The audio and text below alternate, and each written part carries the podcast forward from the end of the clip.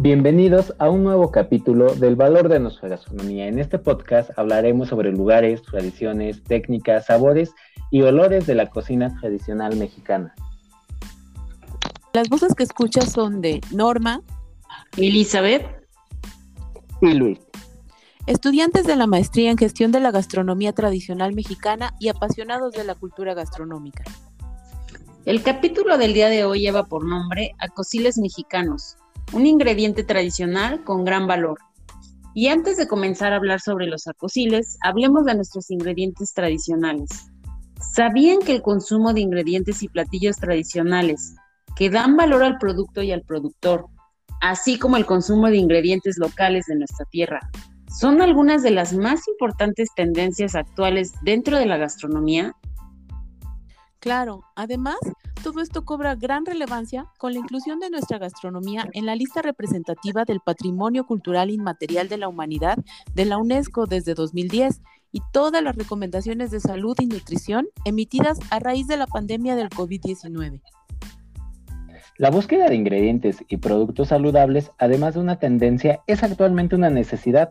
Adicionalmente, México es un país que ocupa uno de los primeros lugares en problemas de sobrepeso y obesidad, con todas las enfermedades crónico-degenerativas asociadas y por supuesto los ingredientes tradicionales, el saber hacer y los sabores pueden ser una opción para ayudar a contrarrestar todos estos problemas.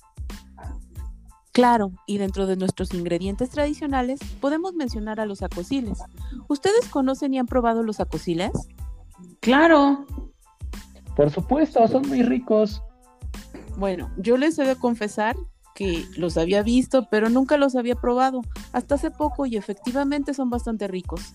Y no lo van a creer, es muy curioso, pero al menos la mitad de las personas a las que les pregunté dónde podía comprarlos no sabían ni siquiera qué eran.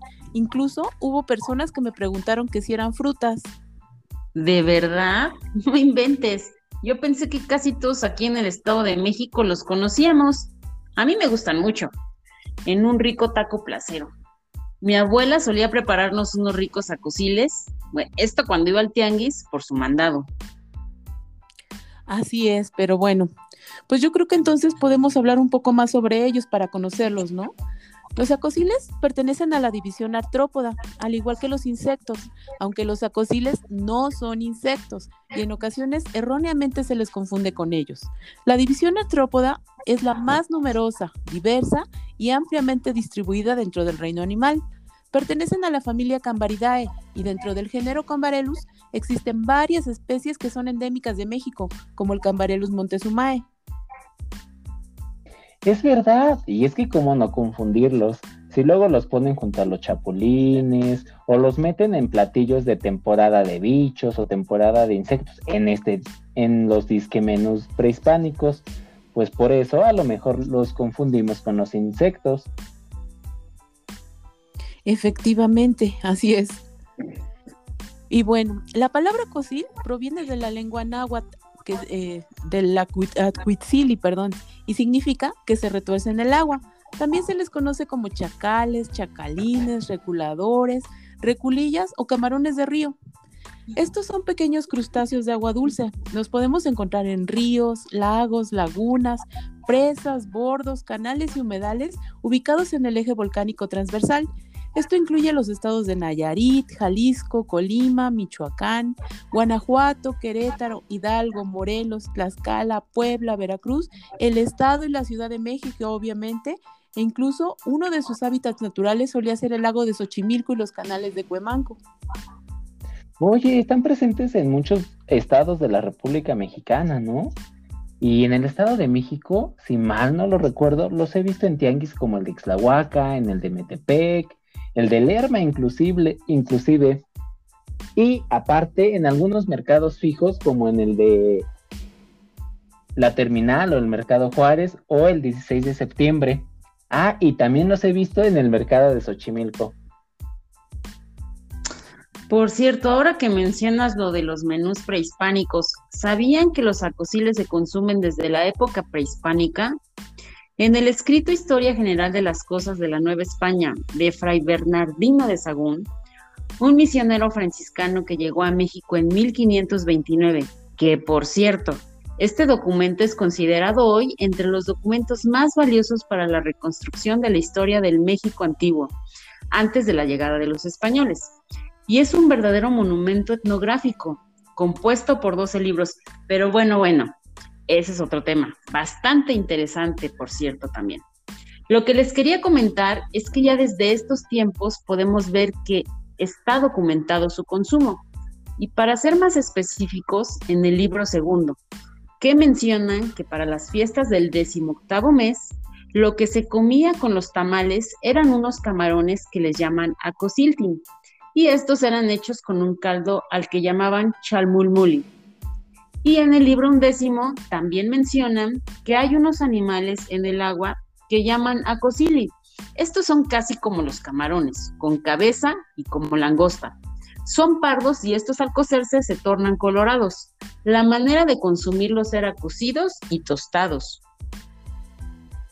Órale, es muy interesante saber que desde la época prehispánica pues ya se consumían los acosiles, ¿no? Y actualmente pues se siguen consumiendo. Siguen siendo apreciados y valorados, forman parte aún de la cultura alimentaria de México y son parte fundamental en la actividad económica de algunos lugares de México y por supuesto a donde todavía es factible recolectarlos. Principalmente esto es en las zonas rurales, además de que son apreciados y valorados por consumidores de todo México y fuera de él. Exacto, como bien mencionan, nuestros antepasados aprovechaban sabiamente los recursos con los que contaban. Incluso es muy factible que su alimentación fuera más rica, variada y nutritiva que la actual. Bueno, ¿Y saben por qué siguen siendo apreciados y valorados los acosiles? Los acosiles tienen un agradable sabor, similar al de los camarones, aunque un poco más tenue, además de un importante valor nutrimental. Primero que nada, es importante mencionarles que los acosiles se consumen enteros, a diferencia de los camarones o los langostinos, que suelen pelarse y se eliminan sus patas. Los acosiles crudos presentan un importante contenido de proteína, más o menos un 17.1%. Al deshidratarse, esta cantidad de proteína puede incrementarse hasta un 50%. Su contenido de proteína es equiparable a la que presentan alimentos como el huevo, la leche, el amaranto, el pescado, la carne de bovino, entre otros. También contienen mayor cantidad de calcio que la leche, las tortillas y los charales, que son considerados buena fuente de calcio.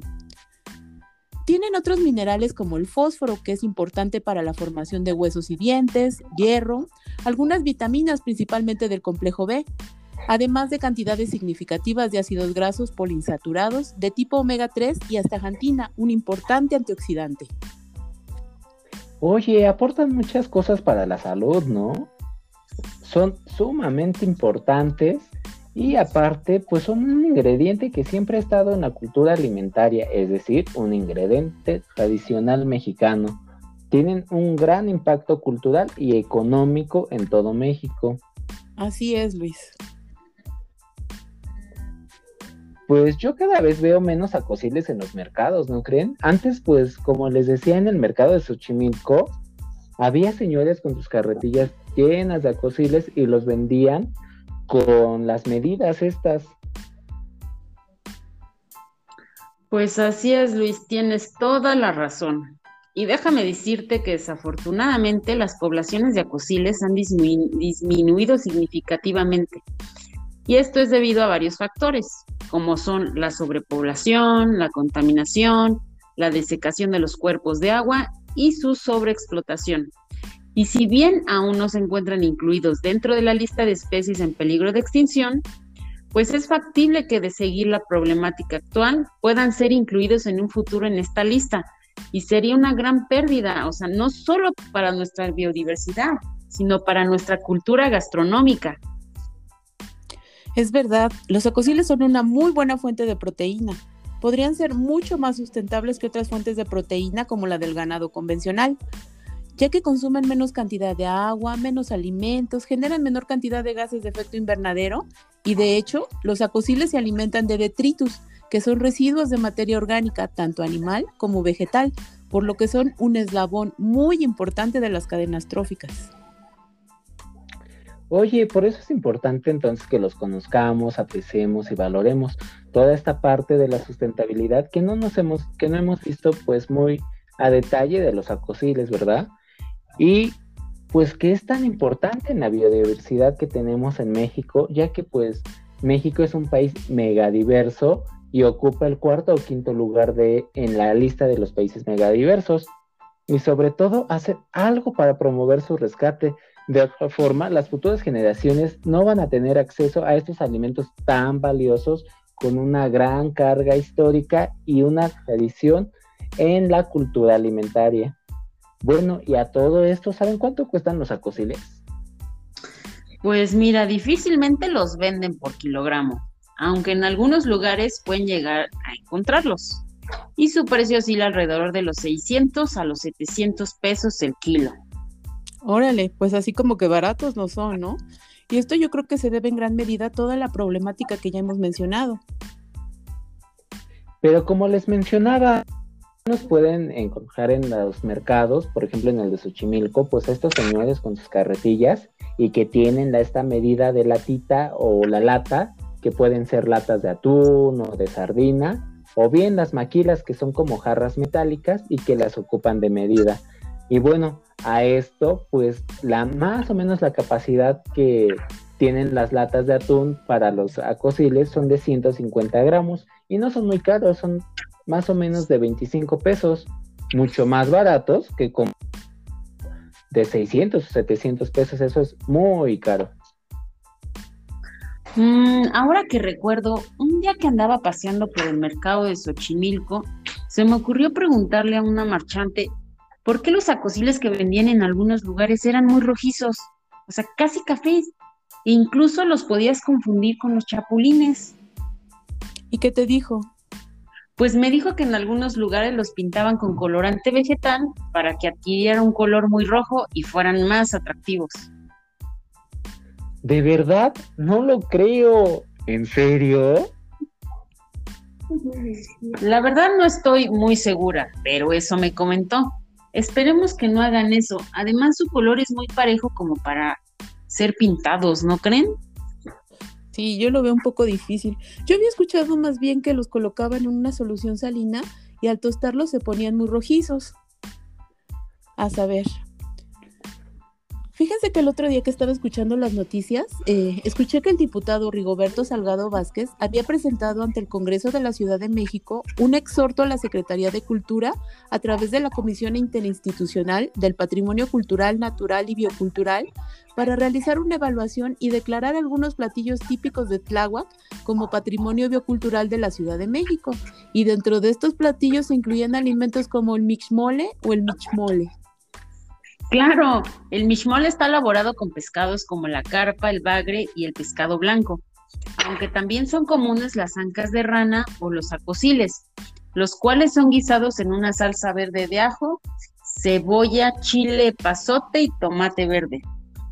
Estos son alimentos que se consumen hasta nuestros días y dan muestra de la continuidad cultural alimenticia de México. Eso sí, ¿eh? a mí me tocó verlos, por ejemplo, en el Tianguis de Ixtlahuaca, este Tianguis que es enorme y que se pone en varias calles de Ixtlahuaca, si no es que en todas las de, pues, donde toda la gente se reúne, ver guisados de este tipo de salsa verde, ya sea con ancas de rana o con acosiles, lo cual pues nos indica todavía la preservación de platillos que han venido arraigándose y que nos dan una identidad y un valor cultural. Claro que sí. Por eso los invitamos a valorar y reconectarnos con nuestra deliciosa gastronomía, con esta gran variedad de ingredientes tradicionales que tenemos, así como todas estas cosas.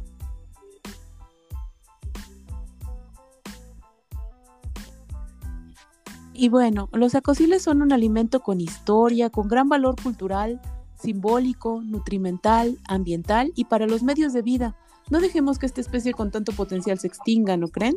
Cuidemos nuestros ríos, lagos y lagunas. Y pues muchísimas gracias por su atención, por escucharnos y seguir nuestras transmisiones semanales. Y pues es momento de invitarlos a seguir escuchándonos y a que nos ayuden compartiendo nuestro contenido. Y con esto terminamos el capítulo de hoy. Y si tienen oportunidad, visiten los mercados y los tianguis para que no desaprovechen la oportunidad de probar y disfrutar un delicioso taco placero con posible. Y recuerden, no son insectos. Ahora sí, nos despedimos. Muchas gracias por acompañarnos el día de hoy y nos escuchamos en el siguiente capítulo. Ah, y recuerden. A beber y a comer vinimos. Alegres estamos. Por favor, así sigamos. Hasta la próxima. Hasta la próxima. Bye.